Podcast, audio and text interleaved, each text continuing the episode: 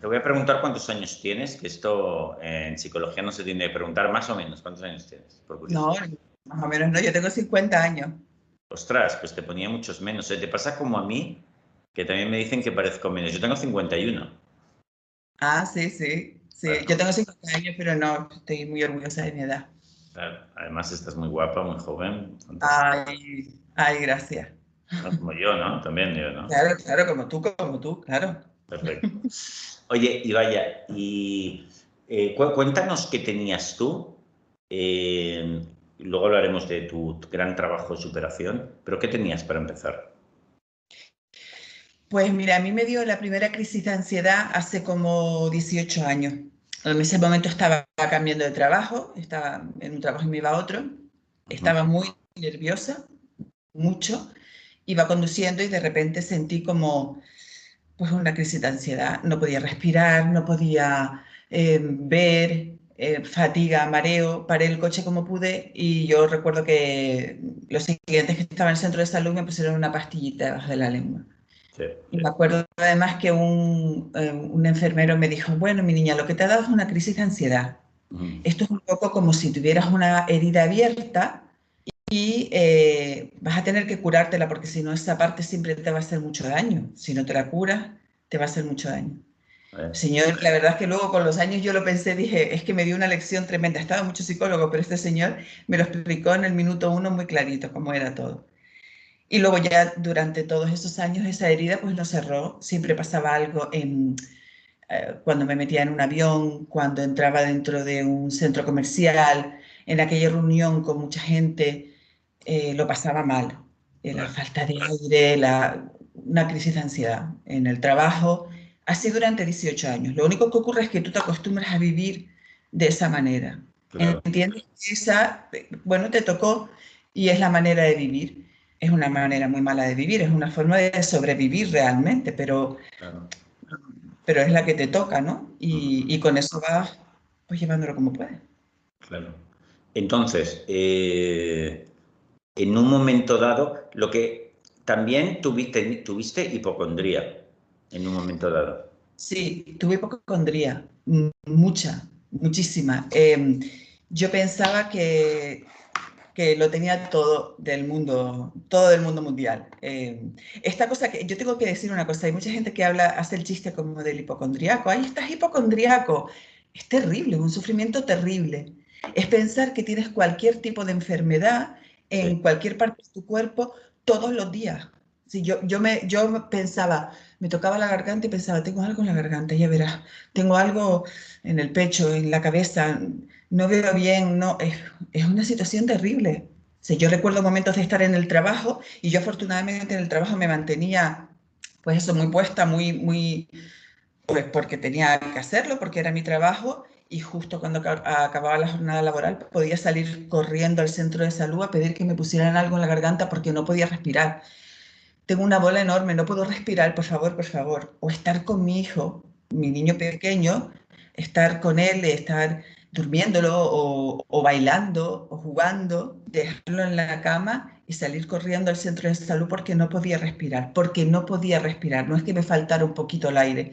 Es, la, hipocondria es una enfermedad horrible que te, que te amarga la vida constantemente, porque cuando no sale aquí, sale allí. Y, y, entonces, y el bulto, y la sensación, y el mareo, todo el día. Una cosa horrorosa, horrorosa. Te persigue, eso te persigue y, y además eh, piensas que qué me está pasando porque al resto de la gente no le pasa eso. Eh, entonces, claro. Esto, esto es una locura. Y todo es motivo de algo. Cuando tú estás con cuando vas con el coche con alguien, ya verás, no vamos a tener un accidente. O mira qué, qué horroroso está esto, que yo, yo qué sé, no sé, que, que, va a caer la piedra encima del coche. Eh, nos puede pasar algo. Todo el día con esa nube negra encima de, de la cabeza, ¿no? De los nervios, de, de, de pensar que vas a morir eh, uno lo piensa fríamente, joder, es una putada pensar todos los días que vas a morir. Eso se debería pensar en el momento que mueres o no, pero no pensarlo todos los días. Fíjate si te condiciona la vida, si te amarga la vida eso. Y, la hipocondría sale por todos lados, ¿no? No es, sale, pues yo que sé, en forma de tumor, en forma de cáncer. Estas son palabras que yo no, no podía decir hasta hace unos meses. Por ejemplo, cáncer, eh, esta enfermedad mm, así malita. Pero cáncer, la palabra cáncer yo no la podía decir. Ha sido a lo largo de todos estos años, ¿no?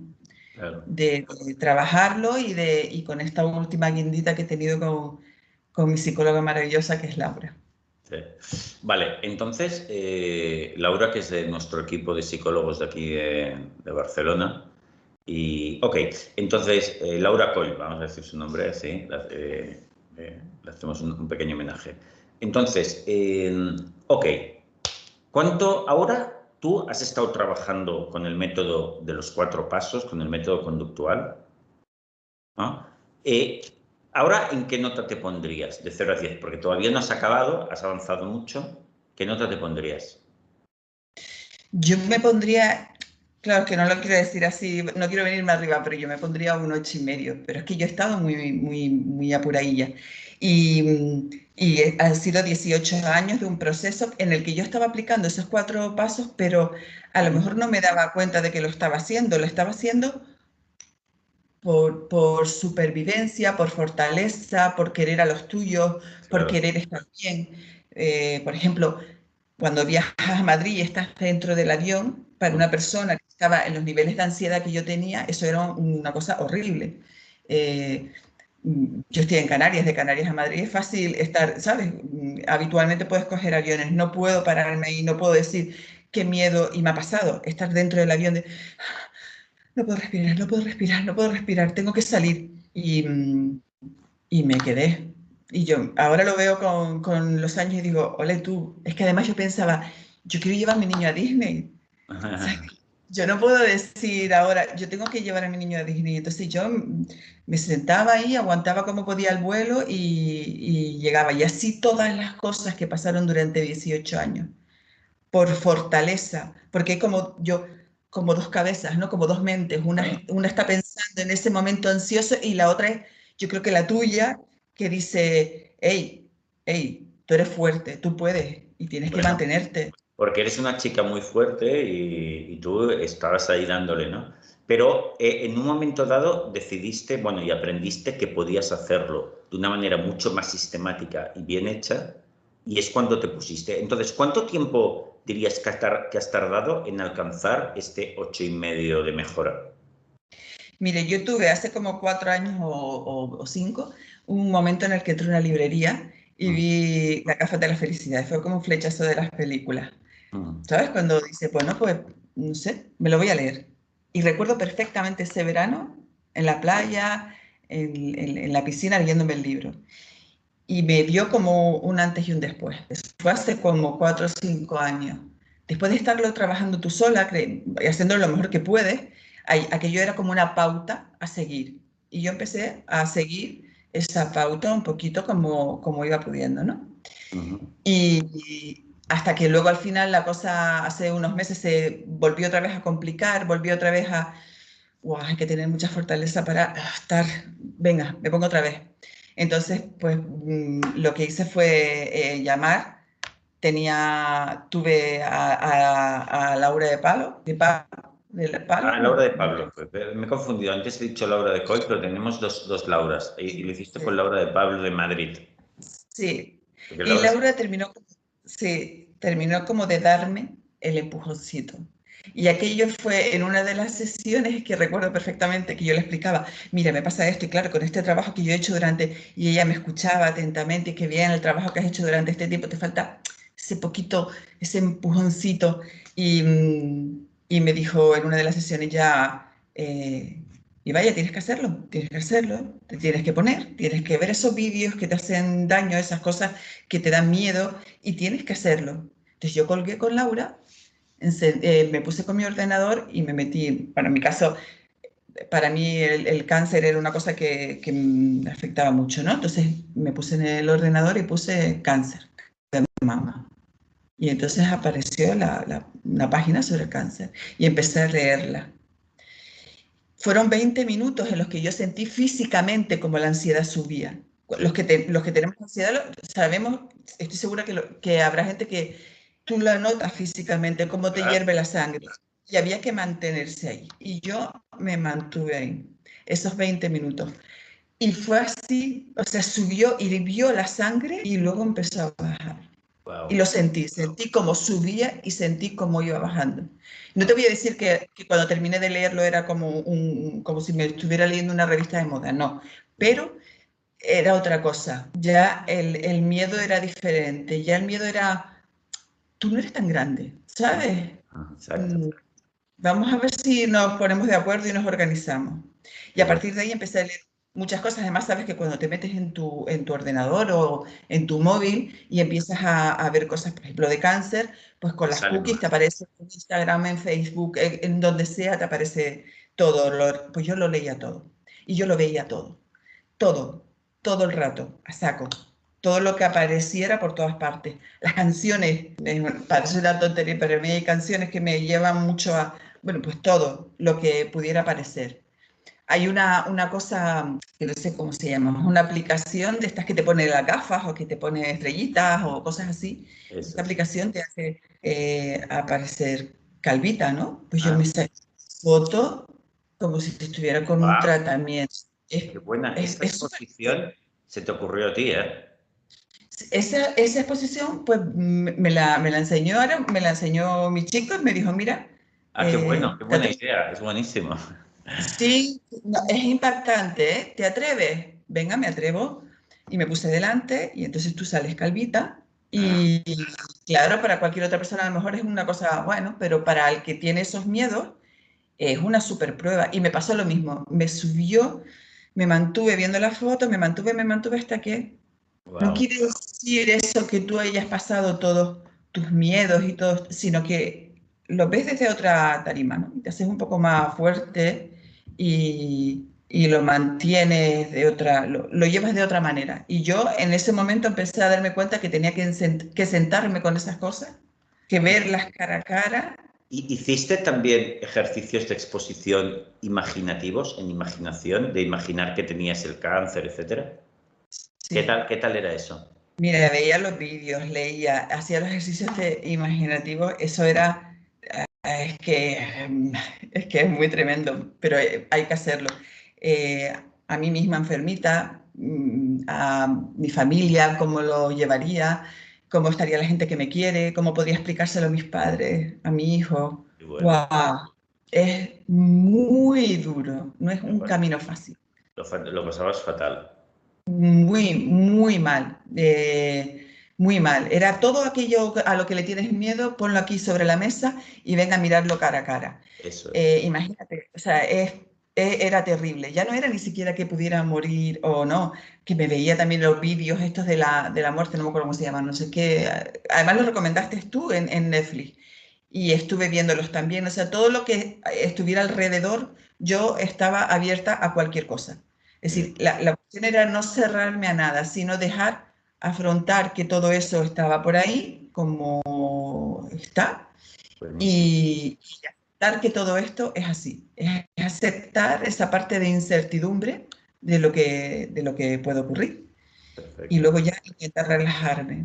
Me relajaba, me, me relajaba con cualquier cosa, ponía mucho atención a cualquier cosa que hacía, mm, pues estas cosas que hacían las abuelitas de, de, coser con calma, ¿no? Pues yo trabajaba con calma. Y si aquello que hacía en 10 minutos, pues lo hacía para intentar rebajar ese nivel al que yo misma había querido subir. ¿no? Esto después de la exposición, ¿eh? Después de la exposición. Importante. Nosotros buscamos estar cómodos dentro de, de, la ansiedad después de haber estado, de haber hecho la exposición o incluso mientras eh, en los casos de los ataques de ansiedad es durante la exposición, bueno, puedes, puedes dejarte invadir por toda esa ansiedad, pero intentar ponerte cómodo. Entonces, en, la exposición a, la hipocondría o al TOC, lo que hemos de hacer es, bueno, pues después, porque será más corta, pues lo hacemos después. Oye, pero ¿por qué es bueno intentar ponerse cómodo? Y, y ahora que nos poníamos en este ocho y medio, y vaya, eh, ¿Qué significa este ocho y medio? Por ejemplo, ahora ya la hipocondría, ¿cuántas veces te puede venir, digamos, cada cuánto te puede venir una idea hipocondríaca? Mira, una idea hipocondríaca puede venir las veces que ella quiera, que será bien recibida. Eh, te quiero decir, mm, a ver, yo no quiero tenerla, a mí no me gusta tener esto, estas cosas a nadie le gusta tenerlo, pero yo no me voy a pelear más contra esa idea hipocondríaca. Puedo morir, sí. Puedo tener un cáncer, sí. Pero yo quiero vivir, quiero vivir no quiero estar pendiente de que puede ocurrir cualquier cosa de esas, no quiero estar sin respirar, quiero vivir. Entonces, en la balanza es como cada vez que viene, que vuelve, porque vuelve, porque ella tiene la necesidad de venir, y si no viene en esta forma, vendrá en esta otra, pues yo igualmente la escucharé, la aceptaré y luego seguiré con mi vida. O sea, que, nada. En algún momento se cansará. O sea que ahora viene, eh, corrígeme si me equivoco, eh, viene mucho menos y es mucho más ligero. Viene mucho menos, es mucho más ligero y yo sé qué es lo que tengo que hacer. Eh, y sé cómo actuar. ¿Cuánto dura? viene. ¿Cuánto dura un, ataque, pequeñín amago de ataque hipocondríaco? Puede durar, pues no sé, mm, puede durar lo que dure que yo me asome al espejo antes de ducharme y diga, uy, parece que tengo esta parte un poco más inflamada. Mm, ya está, es ella. Entonces yo tengo que aceptar que eso es así, mirarla, lo acepto y continúo con lo que estoy haciendo. Que, que, la, que puede ser, oye, y si de verdad era una cosa de esa, puede ser, pero es que vivir sometido a lo otro es, tremendo. Perfecto, entonces dura, unos, dura unos segundos. Dura unos segundos, dura unos minutos, y, luego sale con otra cosa y luego con otra y luego con alguien a quien tú quieres y bueno, pues ya, ya se terminará de, cansar. O sea que dura poquito, puede durar unos segundos, unos minutos, va viniendo, pero ya no es lo de antes, ¿no? Ya no es un ataque, aquello que te tenía eh, acongojada buena parte del día, ¿verdad? Y que te obligaba pues a hacer, eh, ir al médico o a preguntar o a chequear. Estamos hablando de que te condiciona la vida, de que tú estás en tu trabajo, lo que te decía, tú estás en tu trabajo y de repente tienes que salir corriendo al centro de salud para que te pongan una, una pastillita debajo de la lengua. O sea, estamos hablando de que te condiciona la vida, no es una cosa que te viene, sino que de repente tú y tienes que poner una fuerza mayor de la que, de la que pone cualquier persona que no tiene este tipo de cosas, que cada uno tiene su mochila y cada uno carga con lo suyo, pero realmente tú estás siempre no sé cómo explicarlo, pero estás siempre como manteniéndote, que, no, que la ola no te coma. ¿sabes? cuando la ola, cuando empieza a moverse y, el mar y tú estás dentro y tú estás siempre como intentando, eso es una mala manera de vivir. Cuando tú cambias todo eso con todo el trabajo, que es un trabajo desagradable, que no es el mejor trabajo, pero cuando tú consigues cambiar todo eso y te das cuenta de que la ola sigue pero tú tienes otra manera de llevar la ola, la ola se vive, se vive de otra forma. Qué bueno. Se vive Oye, y, vaya, ahora eh, aún te queda de ese ocho y medio hasta llegar al 10, trabajo para hacer. ¿Sigues haciendo tus ejercicios? Eh, no sé si has acabado con la terapia con Laura o todavía seguís viendo de tanto en tanto. ¿Cómo lo lleváis? No, nos que, me queda, creo que nos queda una sesión yo, la voy a echar mucho de menos porque Laura me ayuda muchísimo, es una crack. Y, claro, Laura llegó a, poner la guindita a todo el trabajo, a colocar las cosas en su sitio, ¿sabes? A que cuando tú estás trabajando, pues con, leyendo con el día a día y te tiras tanto tiempo, es como que tienes un, un potajito. Aquí se come mucho potaje en Canarias, entonces tú tienes un potajito con muchos ingredientes, pero a veces no sabes cómo colocarlos. Los ingredientes son buenos, sabes cómo colocarlos y de repente viene alguien que dice, mira, que va así, así, así. Ah, vale, va así, ya, ya me acordaba. Y eso es un poco la, la, la ayuda. nos queda una sesión, pero yo sigo trabajando. No, esto no para. Claro, has de mm. seguir hasta el 10. Que ver, claro, claro. Mi vida no tiene nada. Todas las herramientas, tienes todo el sistema y se trata de completarlo. Sí. Oye, una pregunta, y vaya, ¿y de la ansiedad, que los ataques de ansiedad, la ansiedad que venía sin ninguna causa, eso cómo está ahora? No, los ataques de ansiedad ya no están, o sea, no están. No, y yo, no me quiero yo venir arriba, pero yo creo que, que estos no volverán, porque se trabajó mucho, porque sé, ¿sabes por qué? Porque, porque joder, porque lo tuve 18 años y tuve que trabajarlo mucho para mantener el tipo bien, para estar bien en todos los aspectos de mi vida. Eh, con, esa, con, esa, con eso detrás, ¿no? Y entonces mm, yo creo que no van a venir más. Me los he trabajado mucho y sé que cuando vayan a venir sé lo que tengo que hacer. Fenomenal, esto me encanta. Oye, y, vaya, ¿qué le recomendarías, estamos acabando, qué le recomendarías a cualquier persona que ahora mismo tiene este problema, que está empezando a hacer el trabajo de los cuatro pasos, está empezando a afrontar y aceptar? ¿Qué le, no sé, ¿qué le dirías tú, una persona que ya está casi en el final del camino? Yo creo que, yo primero le diría que, que, es fuerte y que puede. Porque yo a lo largo de estos años he escuchado muchas veces de, claro, estas cosas van como por debilidad y esas cosas. Mira, no. Fíjate que te diría que casi por todo lo contrario. Sobrevivimos teniendo una piedra súper gorda ahí en la espalda todos los días cuando te levantas y sobrevives y sonríes y haces tu trabajo y, trabajas y eres madre y eres eh, compañera y eres todo. Son fuertes y pueden. Hay que ponerse. Eso es muy importante, que son fuertes, que pueden, que se tienen que poner, que es, desagradable, sí. Bueno, yo no voy a decir que sea agradable, es desagradable, pero luego el resultado es tan bueno y se ve tanto los colores y se respira tan bien y los árboles y el mar y todo es tan bueno, ¿sabes? Cuando, cuando no tienes que ir con esa losa todo el rato, sino que se va convirtiendo en piedrita y chiquitita y cada vez es muy bueno y vale mucho la pena, eh, vale mucho la pena intentarlo, con todos los instrumentos que tengas a mano, pero hay que vivir y hay que vivir bien. Qué bueno, me encanta, y vaya, has hecho un trabajo estupendo y te lo agradezco muchísimo este testimonio que sé, bueno, que, oye, confesarlo, nuestras cosas personales y tal, es, un, es un es un esfuerzo muy generoso, te lo agradezco un montón. Nada, nada, yo, yo, yo te lo decía, o sea, esto forma parte del proceso. Me da miedo hablar de este eh, en una cámara, pues venga, vamos, a lo que da miedo, allá, allá que vamos. Qué bueno. Pues te mando un beso muy grande y nos vemos pronto. Vale. Hasta ahora.